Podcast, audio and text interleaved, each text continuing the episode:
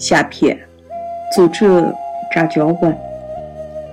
咦，这喊楚楚的娃娃是哪个？男孩在想。他在瞧一张相片，早饭晚上，牛楼的窗下，凳上坐的一个成年男子，穿中山装。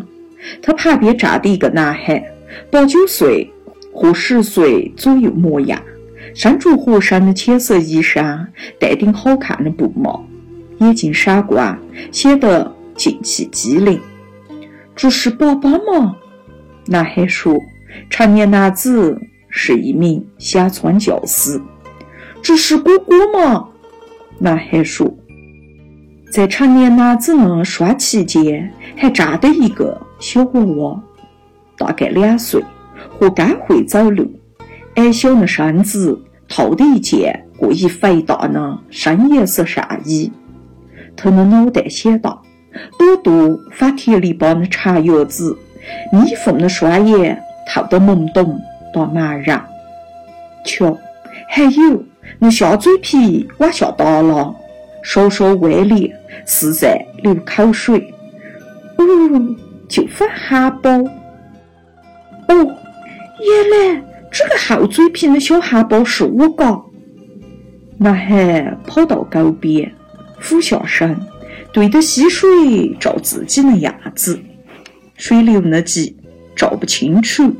这时，水草下手游出一条小白鱼，三寸来长。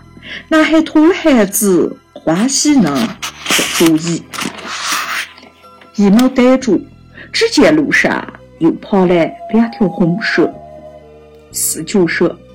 哦，不是蛇，是芦菇干，一尺长。男孩拿棍子去夺，然后先下水，让水。冲走他们。嗯，这娃娃是吉凶。